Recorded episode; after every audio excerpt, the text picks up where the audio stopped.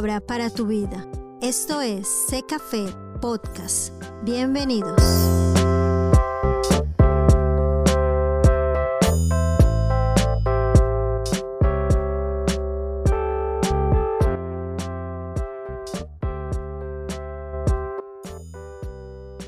Quiero invitarle a que juntos abramos nuestras Biblias en el libro de los Salmos, capítulo 23, un salmo muy, muy, muy, muy conocido.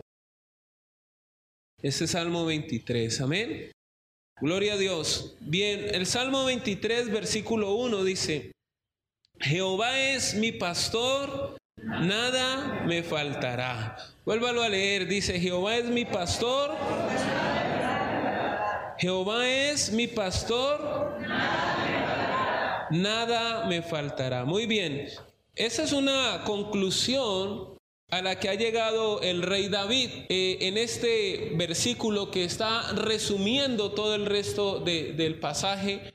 Él dice, el Señor es mi pastor y nada me faltará. Y David ha llegado a una conclusión y es que si el Señor es su pastor, él va a estar completo. Porque Él está diciendo aquí, el Señor es mi pastor, nada me faltará. O sea, yo estoy completo en Cristo, yo estoy completo en Él. Si Él es mi pastor, a mí nada me hará falta.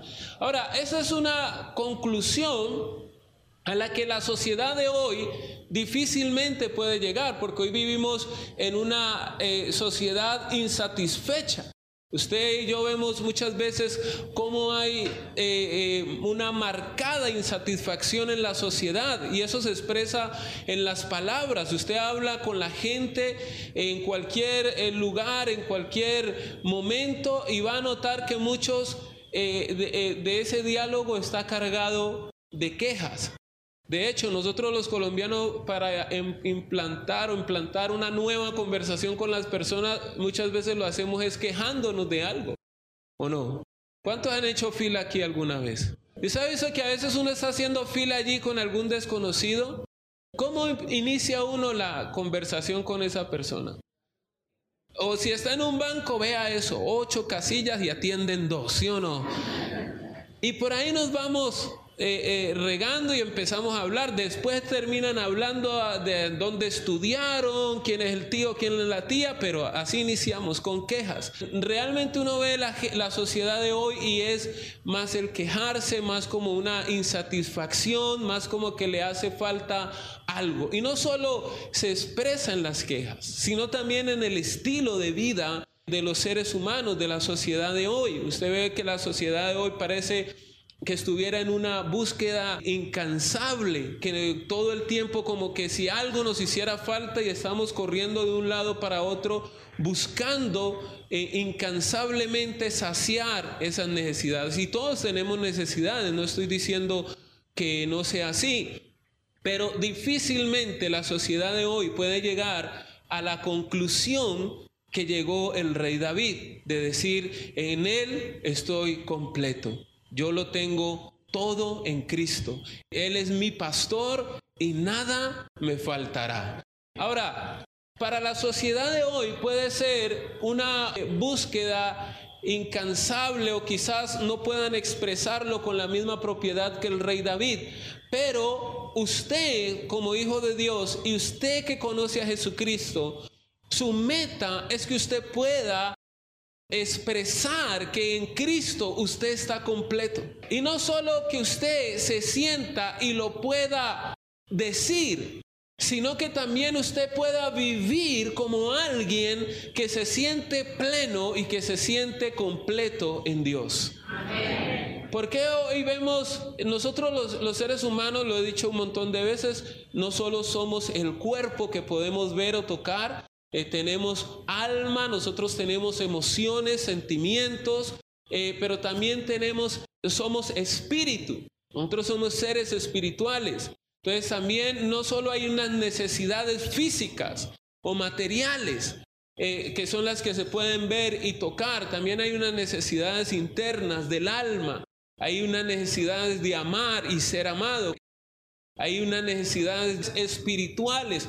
Todos nosotros fuimos creados eh, eh, por Dios como seres espirituales y una de las cosas para las que fuimos creados nosotros fue para adorar. Todos nosotros fuimos creados para adorar. Por esto es que hay tantas religiones en el mundo. Porque como el hombre tiene la necesidad de adorar, entonces el hombre fue creado, diseñado por Dios para adorar a Dios, pero el, problema es que después de la caída, el hombre hoy ha querido adorar cualquier cosa. Por eso usted ve las culturas antiguas como exaltaban el sol, la luna, si había un monte muy alto, a eso adoraban. Si veían el mar como lo veían tan grande, su necesidad de adorar, adoraban el mar, todo lo que les pareciera a ellos que fuera un Dios, adoraban. Y la sociedad de hoy no es ajena a eso. La sociedad de hoy también tiende a, idolatrar muchas cosas y hacer de, de, lo material un ídolo, de hacer de muchas cosas un ídolo. Entonces tenemos necesidades espirituales también. Ahora, en esa búsqueda, por eso vuelvo y lo digo, hay tantas religiones porque el hombre se inventa sus propios dioses, el hombre se inventa sus propios caminos y se inventa sus propias eh, formas de adorar. El problema es que cuando usted y yo adoramos lo que no es real, adoramos algo que es falso, entonces nuestra necesidad de adorar no se suple. Quedamos insatisfechos porque no estamos adorando lo verdadero. Ustedes recuerdan que el Señor le dijo a la mujer samaritana, ustedes adoran lo que no conocen. ¿Cierto? Hay un desconocimiento en, ustedes eh, de, lo que es la verdadera adoración. Ustedes no saben a quién están adorando. Entonces, cuando uno no sabe a quién adorar, cuando no tiene la adoración correcta, viene nuevamente la insatisfacción. Por eso el hombre está busque y busque y busque. Y usted ve que en esa búsqueda el ser humano cada día se va degradando más.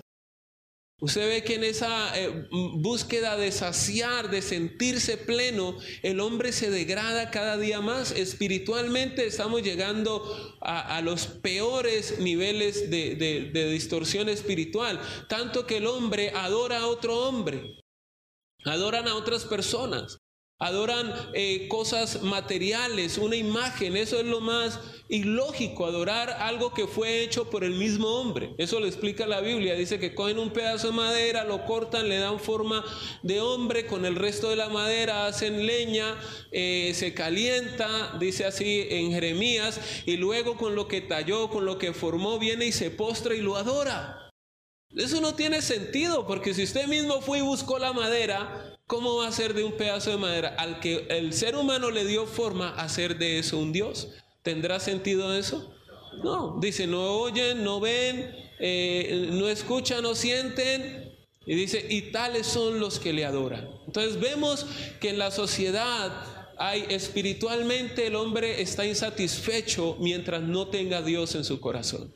Podrá tener un montón de religiones, pero vivirá insatisfecho espiritualmente.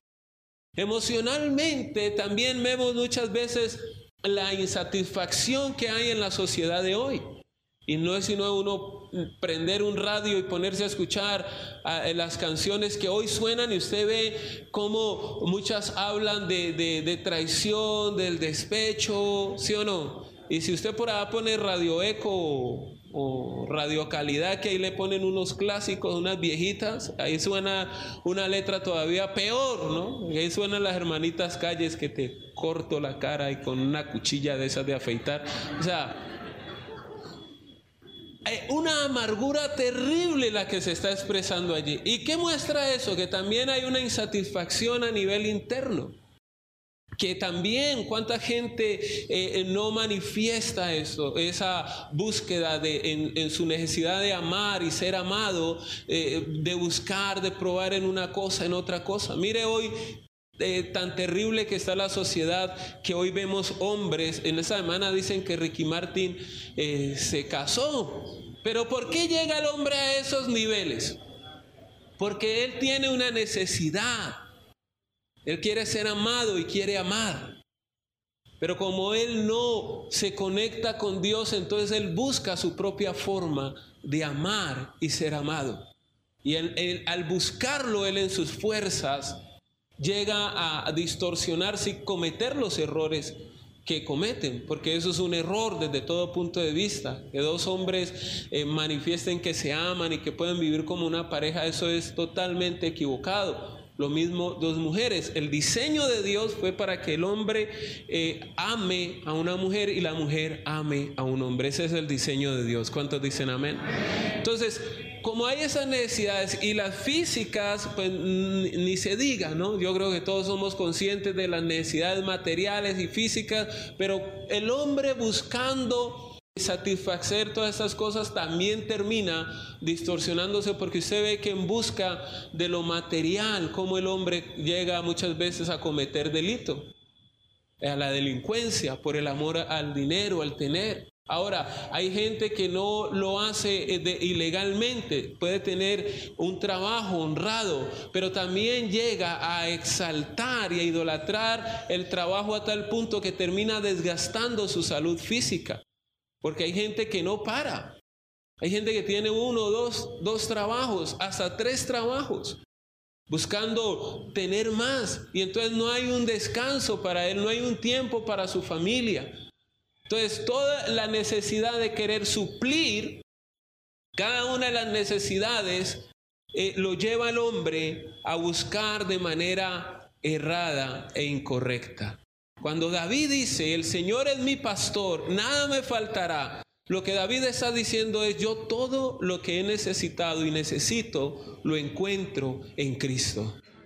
Lo encuentro en Él. Y no solo David llegó a esa conclusión, yo quiero que usted me acompañe al mismo Salmo, el libro de los Salmos, capítulo 73, y vamos a ver a, un hombre eh, que yo creo que si hay un salmo en el que los cristianos lo leen y se sienten identificados, es el Salmo 73. Vamos a leer el versículo 21 en adelante. Aquí está, este es uno de los cantores del templo uno de los, de los, de los, de los salmistas del templo. Y ese salmista está llegado a un nivel de amargura porque él eh, dice, yo me he consagrado a Dios, me la paso en la iglesia adorando, estoy exaltando al Señor, pero dice que él empezó a mirar a la gente que no se congregaba, la gente que no amaba a Dios. Y dice, esa gente que no se congrega y que no busca a Dios, vive mejor que yo. ¿Y cómo es eso? Dice él. Miren el versículo 21 dice, ¿se llenó de qué? Mi alma. Y en mi corazón sentía punzadas, tan torpe era yo que no entendía. Era como una bestia delante de ti. Con todo, yo siempre estuve contigo. Me tomaste de la mano derecha, me has guiado según tu consejo y después me recibirás en gloria. Miren lo que él dice, la pregunta que él, hace. ¿A quién tengo yo en los cielos sino a ti? Y fuera de ti nada deseo en la tierra. Este salmista también llegó a la conclusión de que en Cristo lo tiene todo. Y él llega en un momento de crisis. Usted puede leer todo el Salmo 73 y, va a encontrar que él dice, yo tanto que me consagro viviendo en santidad. Y veo el vecino cómo va para el quinto piso y yo aquí pasando trabajo. Más o menos así estaba el salmista diciendo. ¿Por qué? Si ese otro ni se congrega, ese se la pasa de borracho y pegándole a la mujer, pero eso cada seis meses estrena carro, decía el salmista. Hasta que él dice, tan torpe yo, hasta que entrando en el santuario comprendí. Dice que cuando él volvió al santuario, volvió a relacionarse con Dios, entendió. Y cuando él entiende, él llega a esa conclusión y dice, Señor, fuera de ti, nada deseo yo en la tierra. Él llega a la misma conclusión que el rey David. En otras palabras, él dice, en ti lo tengo todo. Otro que llegó a esa conclusión fue el, escritor de Eclesiastés, el, el, hombre más sabio que ha habido aquí en la tierra, el rey Salomón. Vamos a leer el libro de Eclesiastés, capítulo 12, versículo 12. Amén. Dice, ahora, hijo mío, a más de esto se ha amonestado. No hay fin de hacer muchos libros y el mucho estudio es fatiga de la carne. El fin de todo el discurso oído es este. Teme a Dios y guarda sus mandamientos porque esto es el todo del hombre. O sea, otro, y ese, esa conclusión no la saca a la ligera. Eso no fue que Salomón se le vino a la mente y dijo, voy a escribir esto. No, este cuando usted inicia el libro de Eclesiastés, ¿sabe qué dice Salomón? Salomón dice, voy a ver qué es lo que realmente trae satisfacción a mi vida. ¿Qué es lo que realmente vale la pena hacer aquí en la tierra? Eh, ¿Qué es lo que realmente va, por qué es lo que realmente vale la pena vivir? Y el hombre se entrega a todo. Se dio al estudio. Ese hombre estudió todas las carreras habidas y por haber en ese momento. Todas las aprendió. Y él al final dice que era aflicción de espíritu. No está diciendo que es malo estudiar. Él está diciendo, al final esto no me llena. O sea, es bueno estudiar. ¿Cuántos dicen amén? Pero el estudiar no te va a satisfacer de la manera en que te puede satisfacer el Señor Jesucristo. Él dice que se dio a todos los placeres. Cuanta rumba lo invitaron a Salomón, allá fue a parar. Todos los placeres habidos y por haber en la tierra. Se entregó, dice que al licor, a tomar. Ese hombre empezó a mirar, pues dijo, hay tanto borracho, pues miremos a ver si es que el trago lo que realmente trae satisfacción al hombre. Y él se entrega a eso. Ahora ese hombre, yo no sé cómo le hizo, pero la Biblia dice que las mujeres que llegó a tener Salomón fueron 700 concubinas y 300 esposas. El hombre se dio a tener, eh, ahora no, eso está en la Biblia, porque la Biblia es un libro que no te edita la vida de nadie y te muestra todo tal cual como sucedió. El hecho de que esté en la Biblia no quiere decir que Dios lo aprobara. Aló, aclaro, ¿no? Vaya a ser que alguno diga, qué revelación, yo preocupándome por dos y Salomón tuvo mil. No, espérate, cálmate.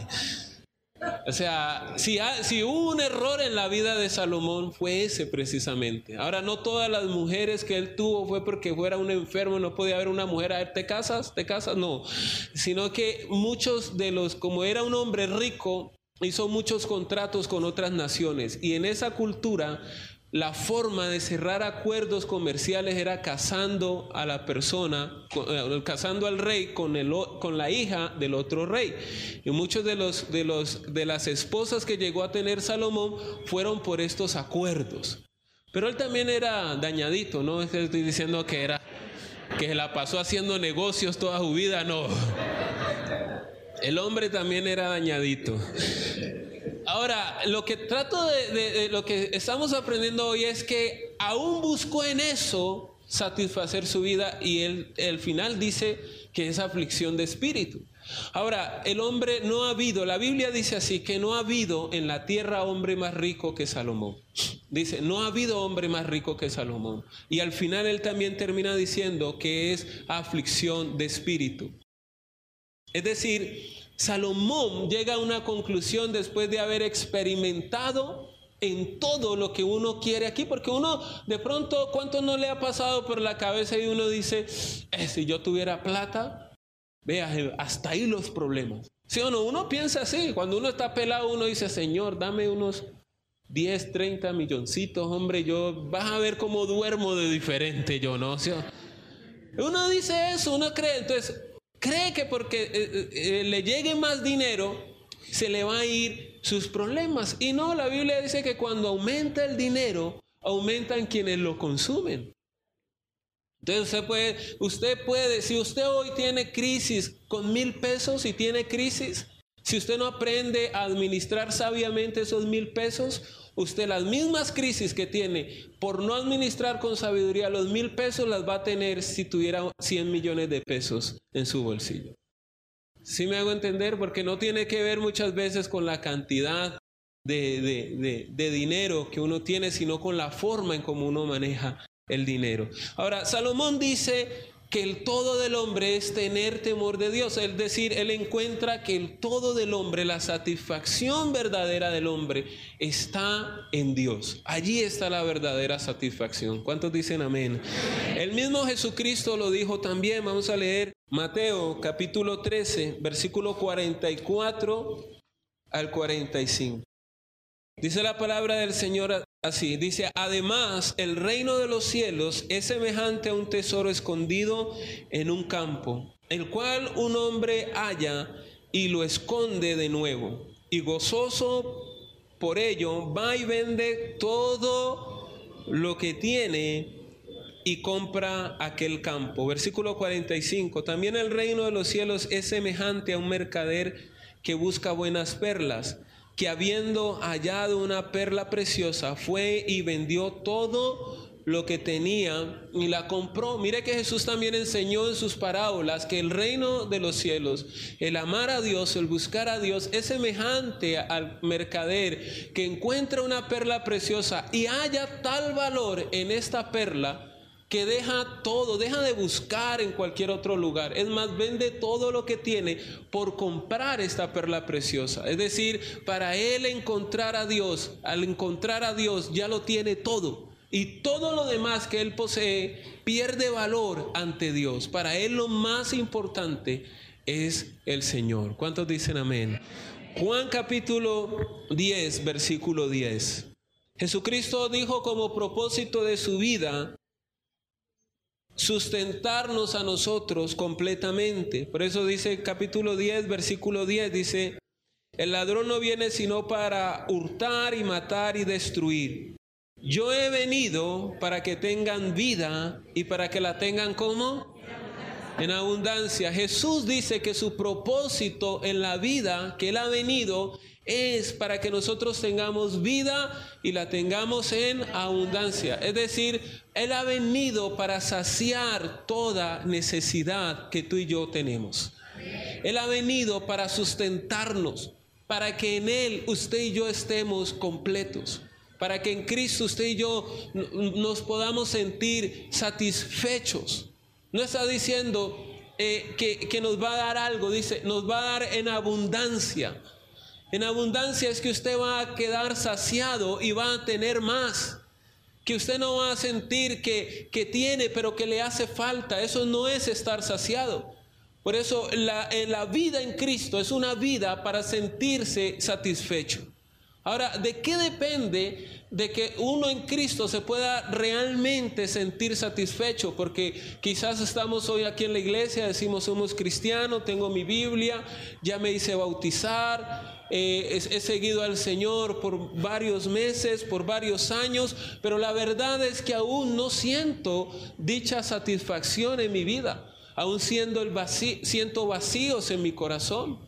Es más, yo he conocido cristianos como Asa, amargados y renegando de su vida en Cristo renegando de su amor por Dios. Usted ve mucha gente a veces frustrada en el cristianismo frustrada.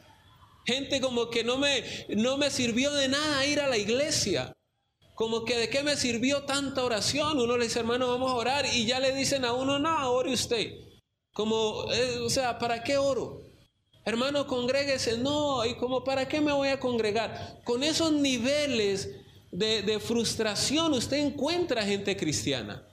¿Y por qué eso? Porque sienten que su vida en el cristianismo no ha eh, eh, satisfecho sus necesidades, no ha resuelto sus problemas, no lo ha eh, llevado a una plenitud. Y el problema es, el por qué muchas veces hallamos cristianos en esta condición, tiene que ver porque no entendemos de qué se trata la vida cristiana.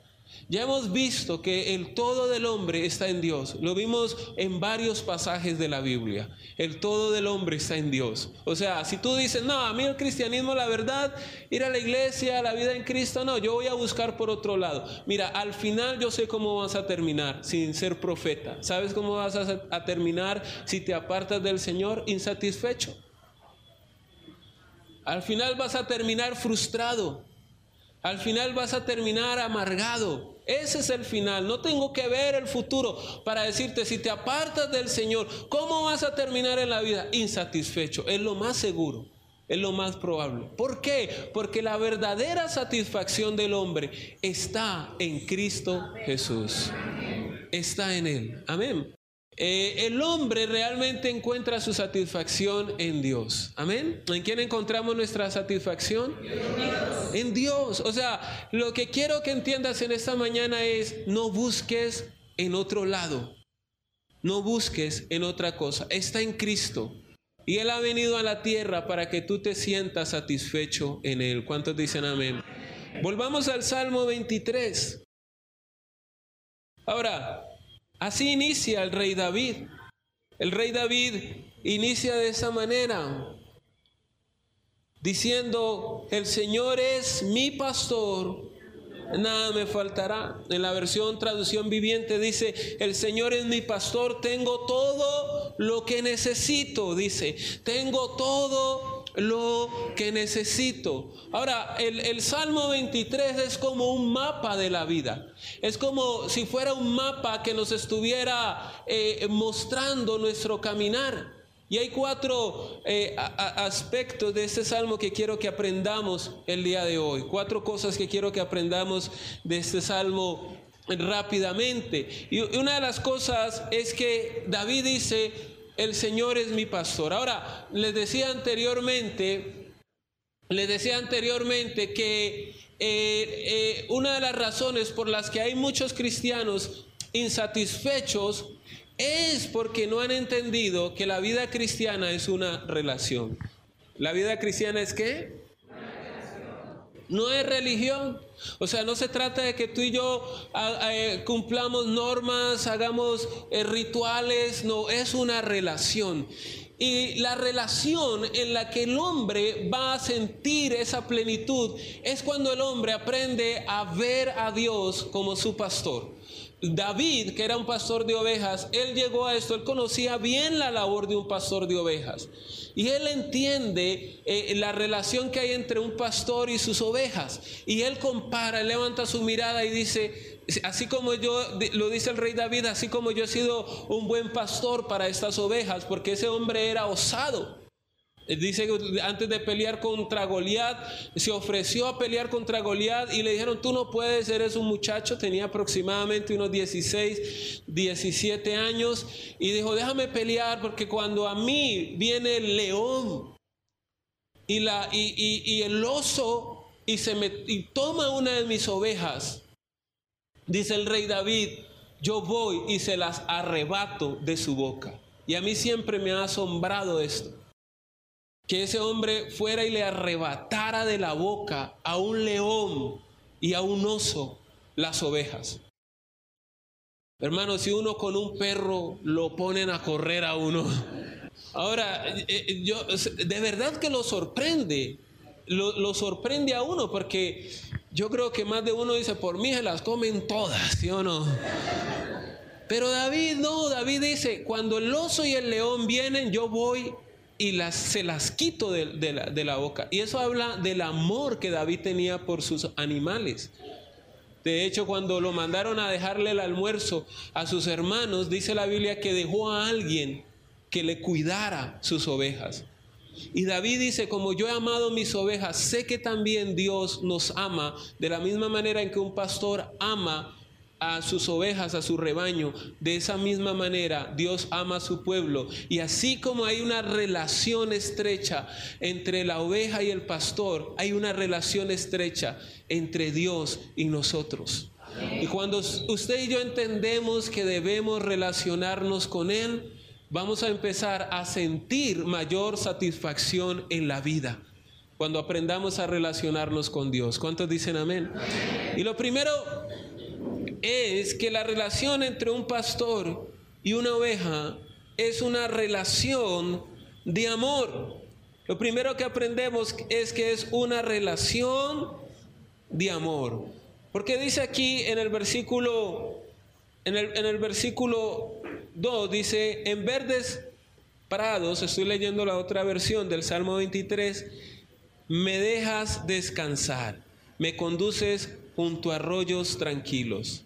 En la versión suya dice, eh, junto a aguas de reposo me pastoreará, ¿cierto? En, en pastos, en verdes, en lugares de delicados pastos me hará descansar, ¿sí o no? Junto a aguas de reposo me pastoreará. Ahora, el poder llevar a una persona a delicados pastos, perdón, a una oveja a delicados pastos, no era algo que se hiciera como eh, soltemos las ovejas y que ellas lo encuentren. No, el pastor tenía que ir y buscar estos delicados pastos. Y eran pastos que iban a ayudar en la nutrición de estos animales, no que fueran eh, eh, toscos que los pudieran indigestar a sus ovejitas. Él buscaba los mejores pastos.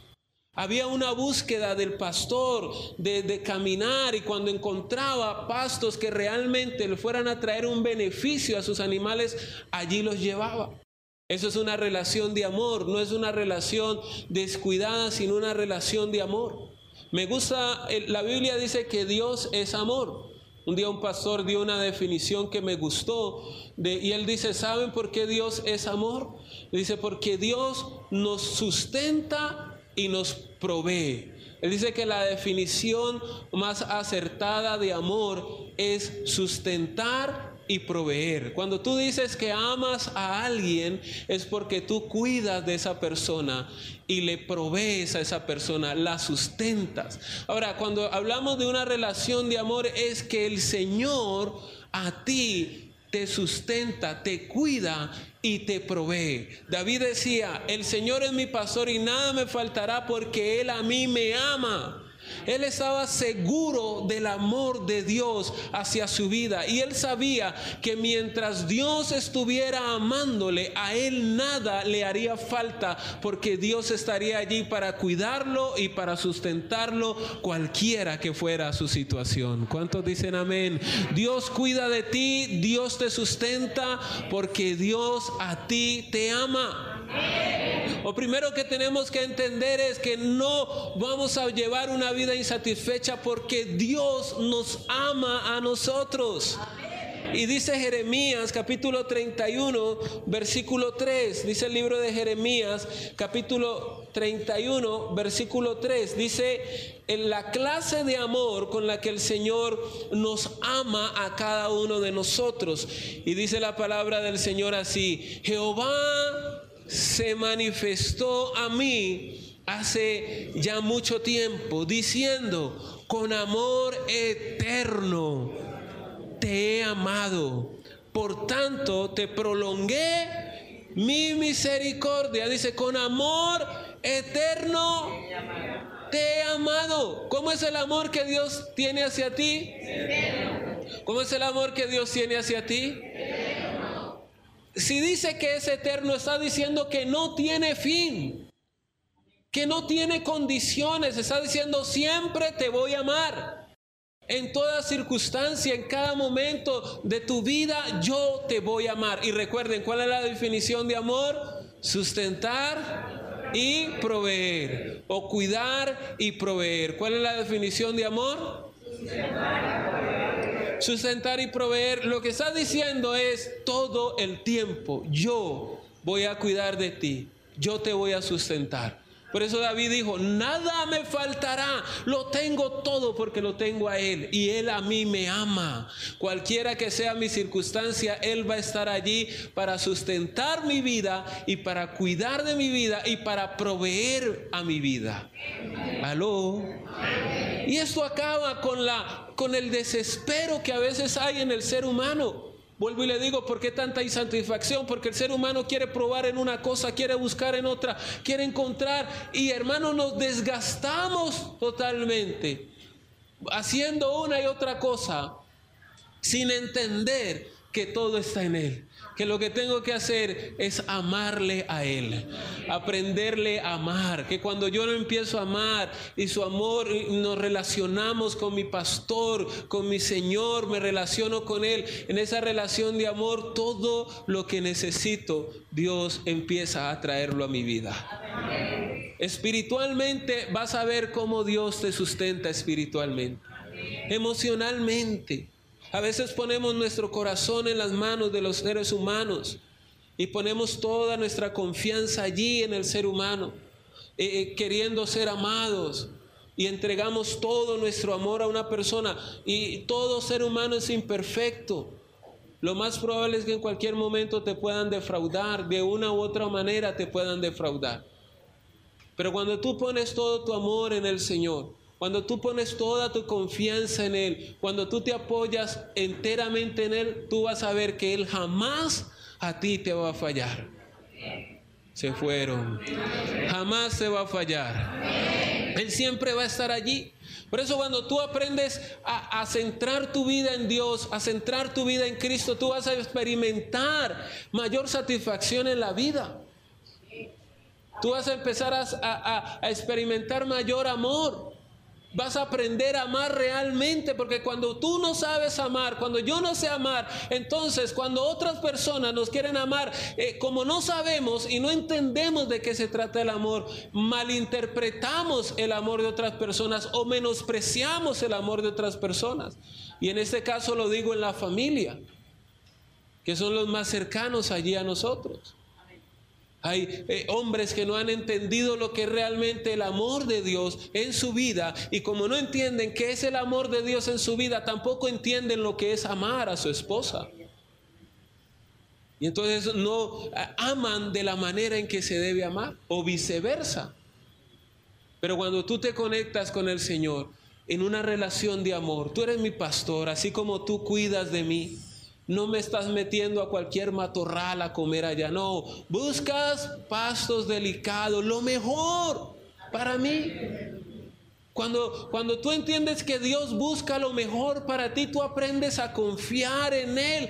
No se trata de esforzarte más, porque muchos arrancamos este año y decimos, este año más me voy a esforzar, y está bien esforzarse, pero a veces los resultados con Dios no están en el mucho esfuerzo, sino en la mucha confianza que tú puedas poner en el Señor. Que tú realmente puedas confiar en Él. Porque a veces, hermanos, eh, eh, estamos como Marta y no como María. Marta es eh, eh, esa sociedad, representa esa sociedad que corre afanada, turbada de un lado para otro, queriendo resolver todo en un día. Pero María estaba allí postrada a los pies del Señor, solo escuchándolo, solo contemplándolo, adorándolo. Después Marta le dijo, Señor, dígale que me ayude. Quería afanarla porque esa es una tendencia de uno cuando está estresado, estresar a otros. No dijeron amén, pero así pasa. Ahora, el Señor le dice, Marta, tranquila, ahora tranquila, ella me está escuchando. En este momento, disfrútame. En este momento, María está disfrutando de algo que no se le va a quitar. Tú deberías aprenderle a ella, a confiar. Si me hago entender? Es decir, a veces nosotros, por no tener esa relación amorosa con Dios, cercana, estrecha, y saber que Él cuida y nos sustenta a nosotros, nos desesperamos y queremos controlar lo que no se puede controlar. Hay cosas que usted y yo no podemos controlar, pero que Él sí las puede controlar. ¿Cuántos dicen amén? Para cuando, cuando uno, hay momentos, yo no estoy diciendo que usted ahorita va a arreglar un sillón en su casa y cual María se va a sentar de aquí hasta que llegue diciembre allí. No, lo que estoy diciendo es que hay momentos en nuestras vidas donde debemos confiar, no actuar porque no podemos hacer nada. Imagínense a Marta queriendo arreglar la casa cuando ya Jesús estaba allí. Ya no tenía sentido. O sea, voy a barrer encima de él voy a, arreglar todo encima de él. Jesús, parece que necesito levantar allí el reguero que tengo allí. No, ya te encontró la casa desorganizada ya. Ahora él está hablando, siéntate y escúchalo. Me imagino a María, Marta vuelta una loca allí. Ve María haciéndole señas. Vení, vení, coge esa escoba y ponete a hacer. Ah, yo creo que María le dijo, no, esta otra. Cálmese, ¿no? Más o menos así yo me la imagino algo vallecaucanas a estas dos mujeres sentate. Hasta que le dijo, Señor, mírela, dígale que me ayude. El Señor le dijo, no, Marta, deja tu estrés, sentate vos y escucharlo. Afanada y turbada estás con muchas cosas, dice. Pero era momento de confiar. Y hay momentos, hermanos, donde no es de desesperarnos, es de confiar. Amén. Y yo, eh, no sé, ahorita eh, las niñas están creciendo y creo que Dios me está desarrollando esa parte como papá, porque yo digo, con los hijos, uno hermanos, por más que uno quiera controlar, uno no puede. Uno no puede. No digan amén, pero uno no puede. O sea, usted no va a poder ir a toda hora a estar detrás de su hijo. ¿Qué ves? ¿Qué estás viendo allí? ¿Qué estás haciendo? ¿Con quién hablaste en el colegio? ¿A quién te encontraste en el mío? No, usted no puede hacer eso. ¿Qué le toca hacer a usted? Confiar. Esos muchachos van creciendo, van aprendiendo. Uno no sabe de dónde aprenden tanta cosa, pero aprenden, hermano. Y uno a veces quisiera controlar cada momento con quién se hace amistad, con quién no, con quién se relaciona, qué ve, qué no ve. Hay cosas que uno puede controlar. no estoy diciendo que usted le va a decir a su hijo, haga lo que quiera, que ahorita en adelante no. Hay cosas que se pueden controlar, pero hay cosas que no. Yo he visto un gran porcentaje de los papás que son niños uno le conteste que le están marcando y van y llama al niño, vení, ayúdame, vení, ayúdame a contestar aquí. O sea, son los niños los que saben manejar el celular, la tecnología. Ahí te mandé un WhatsApp y revisalo. Espérate, Julanito, venga, ayúdeme aquí a revisar el WhatsApp. Los niños, usted los ve que cogen eso, le meten clave con los computadores y lo vuelven nada. Y el papá solo sabe conectarlo y desconectarlo. Algunos ¿no? Ahora, ¿cómo uno controla eso? No, ¿saben? Ahí lo que toca es confiar en esa relación de amor. El que me ama, el que busca el mejor paso para mí, busca lo mejor para mi familia. Usted puede orar, Señor, el día que mi hija crezca, Señor, darle un buen esposo a ella. Dale un buen hombre que la ame, que la cuide. Dale una buena esposa a mi hijo. Que, la, que, lo, que sea una buena mujer sabia. Orar pero usted no puede andar detrás de él. Ve, mírate, Julanita. ¿Y por, qué estaban mirando a Julano? No, hermanos. ¿Quién puede controlar eso? Nadie. Lo que hay es que confiar en el Señor. ¿Cuántos dicen amén? Entonces, lo primero es, hermanos, una relación de amor. Ama a Cristo. Conócelo, enamórate de Él y tú vas a sentir que tu vida se empieza a llenar de una satisfacción más grande cada día cada momento. Tú vas a sentirte que tu vida empieza a ser plena. Se va a desaparecer la amargura, esa frustración. Hay gente que no la tiene contenta nada, ni nadie. Sentate, malo vos, ¿por qué me mandás a sentar? Parate, ¿y por qué me decís que me pare? si todo el mundo se sentó, hay gente así, ¿o no? Usted ya dice, yo ya no sé qué decirle a este señor. Uno le dice, le sirvo y dice, nada, es que me viste cara de hambre. Y uno no le sirve y dice, me vas a matar de hambre, servime. Hay gente así.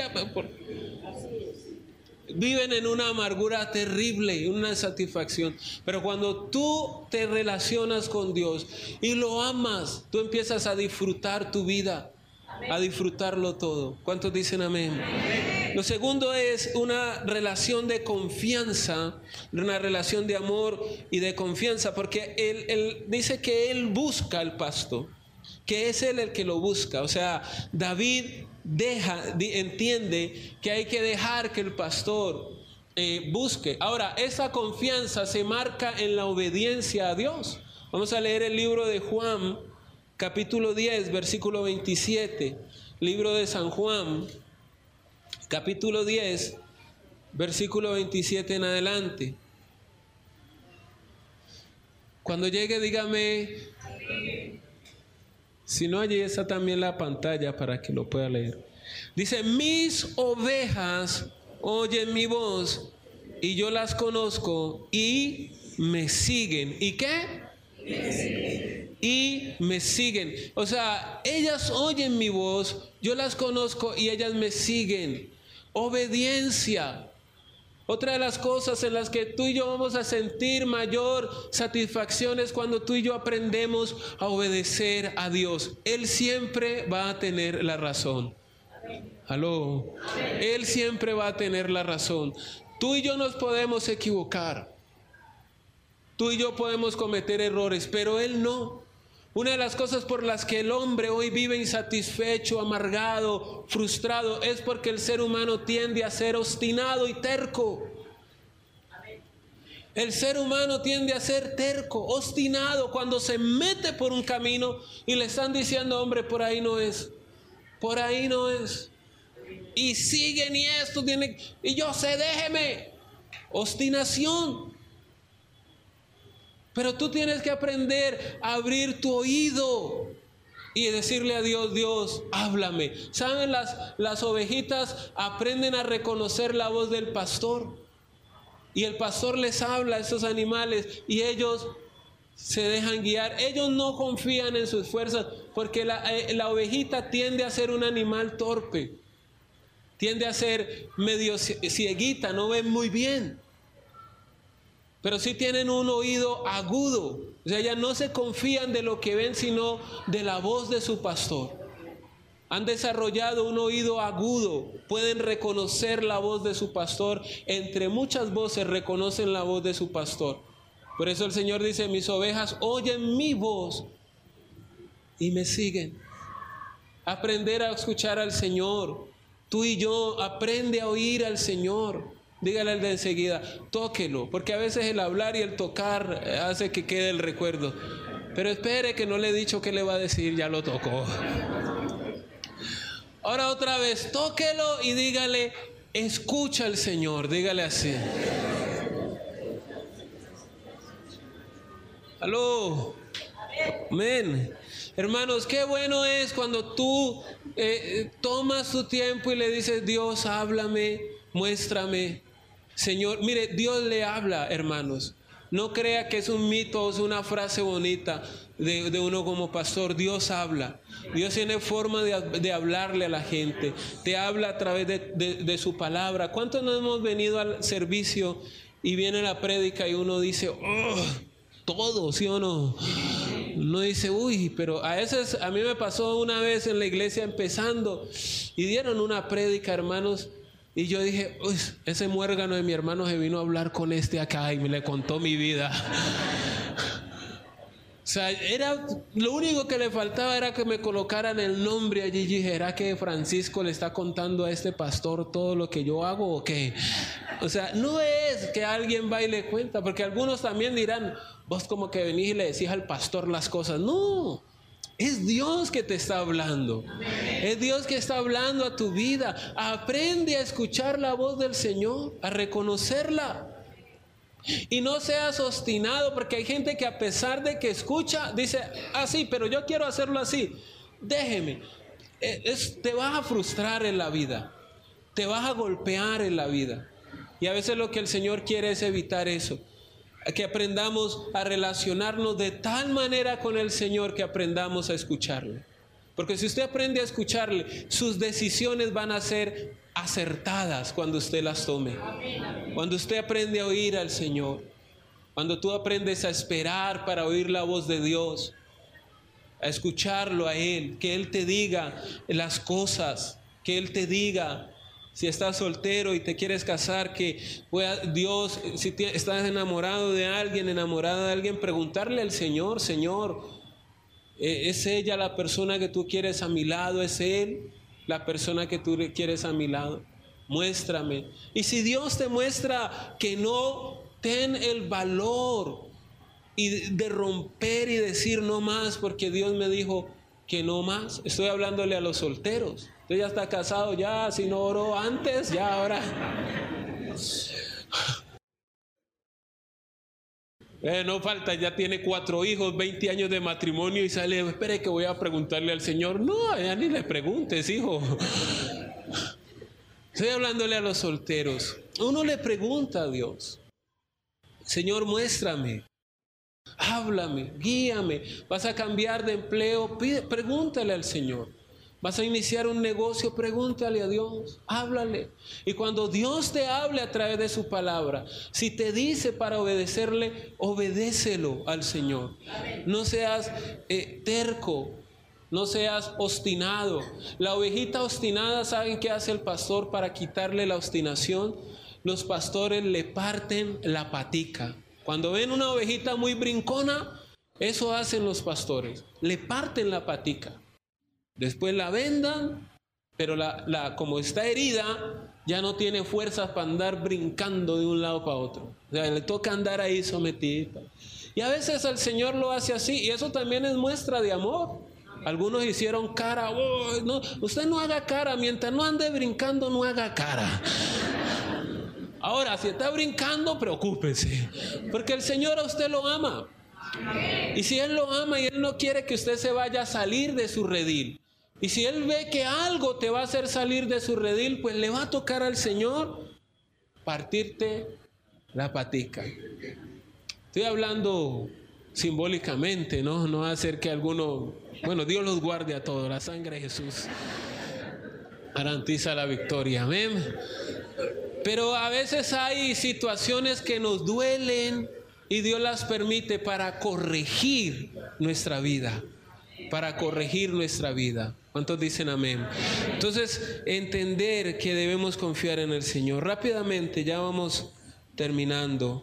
Pero también nos enseña el Señor acerca de la obediencia Dice en el Salmo 23, dice que Él nos guiará por amor de su nombre, dice la palabra del Señor. Ahora dice el Señor que debemos tener obediencia, pero también dice en el, en el versículo 4, dice, aunque yo pase por valle de sombra, bueno, en esta versión dice, aunque yo pase por el valle más oscuro, no temeré porque tú estás a mi lado, tu vara y tu callado me protegen y me confortan. Eh, si usted mantiene, busca Juan capítulo 10, 27, va a encontrar que en el, en el, libro de Juan capítulo 27 y 28 dice que Él nos lleva y nos da vida eterna. Y no solo que nos da vida eterna, sino que dice, nadie las podrá arrebatar de mi mano. Porque en Él me puedo sentir pleno, porque Él quita de mi vida mis temores. Él me hace sentir a mí seguro. Cuando usted está en Cristo, una vida en Cristo es una vida segura. Él dice que nada ni nadie te va a arrebatar de su mano. El lugar más seguro en el que tú puedes estar es en las manos del Señor. Gloria a Dios, hermanos. Porque uno puede descansar allí en sus manos. Él dice que Él cuida de nosotros. Mire lo que dice, aunque andes en valle de sombra o de muerte, no temeré mal alguno, porque tú estarás conmigo. Tu vara y tu callado me infundirán aliento, la palabra de Dios. Leía una vez que los pastores en Israel cuando van a llevar el rebaño buscando estos delicados pastos, dice que había un valle rodeado por montañas. Entonces eh, llegaba una hora del día donde las montañas tapaban la luz del sol y literalmente se volvía ese valle oscuro. Y se volvía en un valle de sombra y de muerte porque los animales, las, fieras, aprovechaban la oscuridad que se hacía y que el pastor estaba pasando por allí para ocultarse en ese valle y aprovechar cualquier descuido del pastor y poder tomar las ovejas. Y David estaba diciendo que él, cuando llevaba su rebaño, él dice, yo con mi vara protejo mi rebaño, cuido mis ovejas. Y él se imagina a Dios, hermanos, caminando al lado suyo con su vara. La vara representa autoridad, poder. Cuando tú estás en las manos del Señor, Él con su autoridad y su poder está defendiendo tu vida. Usted y yo ni siquiera nos imaginamos, hermanos, tantas cosas que a veces nos quieren hacer o que quieren pasar en nuestras vidas. Y Dios está allí protegiéndolo. Yo por eso a veces cuando vienen, ay pastores, que mire que la señora enseguida como que es bruja, le dicen a uno así. Y eso porque yo veo que eso hace el riego y que esto y ella yo como que le caigo mal y como que, ay pastor, yo la vi que me estaba tirando y entran en una angustia. No, Dios te guarda a ti. Yo no sé si usted ha escuchado el testimonio del pastor Dante Hebel, pero él cuenta que eh, el papá de él era el único inconverso en esa casa. Los demás eran cristianos y que tenían una bruja, no sé, atrás de la casa o algo así. Y que esa señora hacía unas cosas feas y rellenaba un pollo de cosas feas y se los tiraba, que sonaba en la casa, ¡pum! Sonaba eso así. Que él dice, Dante Gebel cuenta que cuando sonaba eso, todos los cristianos ahí, la mamá y los hermanos decían la bruja y se arrinconaban por allá. Pero ¿sabe qué hacía el papá? El papá salía y acogía el pollo, le sacaba lo que le habían metido dentro, lo jugaba y a la olla y se lo comía. Se comía su pollo. El pollo embrujado, dice Dante, que el papá comió pollo toda su vida a costa de la señora. Y es la que siga tirando, decía. Y, él, lo que Dante dice es, ¿cómo él, siendo el único inconverso, podía tener mayor confianza que los cristianos?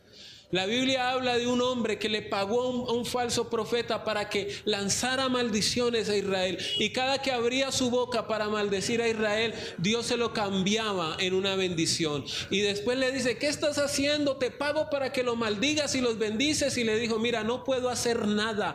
No hay agüero ni adivinación que pueda en contra del pueblo de Dios. Cuando tú estás sometido a Dios, no hay nada que se pueda levantar en contra de ti. Si Dios es por nosotros, nosotros, ¿quién contra nosotros? ¿Cuántos dicen amén? Su vara y su callado están a nuestro favor, su poder y su autoridad, hermanos. En Él nos sentimos seguros. En Él estamos confiados. No hay nada en esta tierra que pueda superar el poder de Dios. Por eso cuando tú te relacionas como el pastor se relaciona con sus ovejas, tú te relacionas con Dios, todos tus temores se van todos tus miedos se van a ir, van a desaparecer, porque en Él tenemos una relación segura, en Él estamos seguros. Ah, ¿qué va a venir el día de mañana? ¿Qué se va a presentar? No importa lo que se presente. Dios está con nosotros. Una de las cosas que con las que impulsan, mire, el mercado se mueve, eh, la política se mueve por el temor, las ventas se mueven por el temor. Usted ve, no sé cuántos vendedores de seguro hay aquí, pero eh, cada vez que a mí me llama un vendedor de seguro, yo analizo lo que me dicen y me doy cuenta que siempre utilizan el temor para querer vender. La política, ¿usted por qué cree que a veces salimos corriendo a votar por gente que después decimos, Dios, ¿cómo hice para votar por este tipo? por el miedo, y Bloom, por santos, ¿o no? Ahora, hermanos, usted ve la, la, política. Si cuando quieren anular a uno, le dice, eso lo van a volver Venezuela. Y si otro, ese es Hitler. Y es el miedo que nos mueve muchas veces. Pero a un cristiano no lo debe mover el miedo. A un cristiano lo debe mover la fe y la confianza en su Señor. ¿Cuántos dicen amén? Es en Él que debemos poner toda nuestra confianza. Yo no le estoy haciendo política a ninguno de esos sinvergüenzas. Usted lea y vote a conciencia, pero usted va a ver cómo, hermanos, lo que quieren infundirnos todo el tiempo es temor, en todo momento. Pero cuando tú estás en las manos del Señor, tú te sientes seguro y confiado. ¿Cuántos dicen amén? Desde los temores más pequeños hasta los más grandes, en Él, hermanos, se resuelve. Cuando tú y yo nos apoyamos en el Señor. Por último, para que oremos, Isaías 40, versículo 11. El miedo no es bueno, el temor no es bueno, en ninguna circunstancia es bueno. Hitler lo usó para poder hacer las matanzas que hizo. Utilizó también el temor, el miedo, culpando a los judíos de perder la Primera Guerra Mundial, luego de la situación financiera, y llevó a que la gente por temor, ¿saben que el temor muchas veces impulsa a la crueldad y la gente por miedo justificó la crueldad que hizo este hombre durante la Segunda Guerra Mundial. Isaías 40, versículo 11 dice, como pastor, y está hablando aquí del Señor Jesucristo, apacentará su rebaño, en sus brazos llevará a los corderos y en su seno los llevará, pastoreará suavemente a la recién parida. Eso nos enseña el cuidado que Él tiene con nosotros. Y Él dice que nos pastoreará suavemente. Dios tiene una paciencia con nosotros. Dice, pastoreará suavemente a la recién parida. Él sabe que a veces hemos cometido errores, fallas, por desconocimiento, por falta de crecer, por falta de madurez, pero Él tiene esa paciencia allí. Y eso lo hace el buen pastor. Yo creo que en, esta mañana usted y yo podamos levantar nuestra mirada a Cristo y decirle a Cristo, Señor, tú eres el pastor de mi vida. Y, y, empezar a depender de Él como depende una oveja de su pastor, depender de Él. Entrégale tu vida al Señor hoy, si no lo has hecho. Entrégale tu futuro al Señor hoy, entrégale tu hogar al Señor hoy, entrégale tus finanzas al Señor hoy. Depende de Él, es decir, vas a confiar en Él plenamente. Que Él haga su obra en tu vida. ¿Cuántos dicen amén? Que podamos descansar en Él. Y Él dice que nos pastoreará. Deja que Él haga su obra en tu vida. Deja que Él te pastoree. Porque hay gente que no, se deja pastorear por el Señor. Hay gente que es rebelde al pastoreo del Señor. Cuando Dios quiere hacer algo en su vida, lo resisten. No dejan, no lo permiten. Y por eso, hermanos, al final se sienten insatisfechos. Pero David dijo en ese salmo, el Señor es mi pastor nada me faltará. En esta versión dice, el Señor es mi pastor, tengo todo lo que necesito. En Cristo tú lo tienes todo. En Él tú lo tienes todo. Si te sientes insatisfecho, que te hace falta, no te sientas culpable. Lo que tienes que hacer es mejorar tu relación con Dios.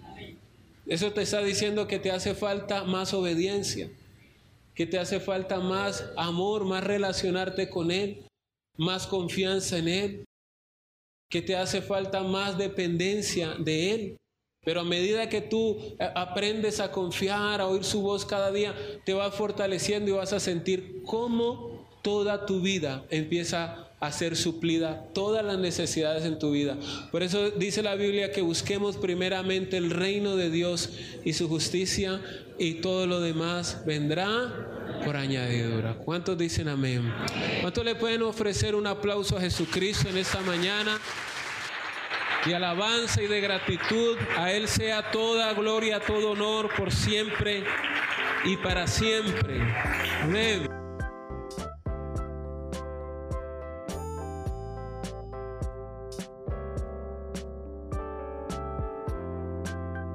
Te esperamos en un nuevo episodio de Café Podcast. Recuerda suscribirte y darle a la campanita. Dios te bendiga.